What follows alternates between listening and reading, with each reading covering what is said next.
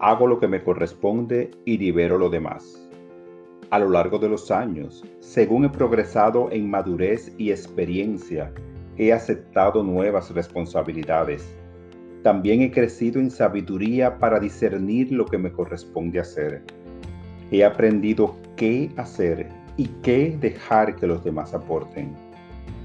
Ahora sé la importancia de no asumir demasiados compromisos.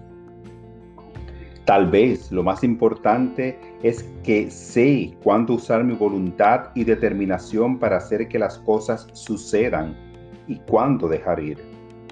Recuerdo momentos pasados en los que me sentí frustrado.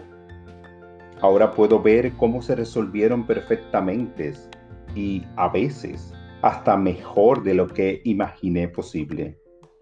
Dejo ir con facilidad, confiando en la perfección divina porque en Él vivimos y nos movemos y somos. Ya algunos poetas entre ustedes lo han dicho, porque somos linaje suyo. Hechos 17, 28.